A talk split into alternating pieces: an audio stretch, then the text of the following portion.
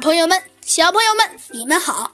上次呢，由于一位小朋友呢提出了要求，所以呢，我呢先试着呢给大家录一下《猴子警长上学记》，讲的呢是猴子警长、小鸡墩墩、弗兰熊、兔子警长啊和一些人物呢一起去上学。虽然呢有一些不太符合逻辑，但是呢，大家呢就可以。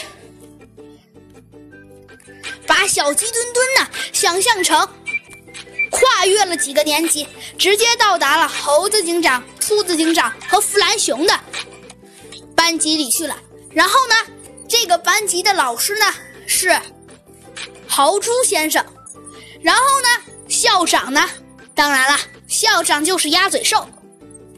好了，今天呢就说到了这里了，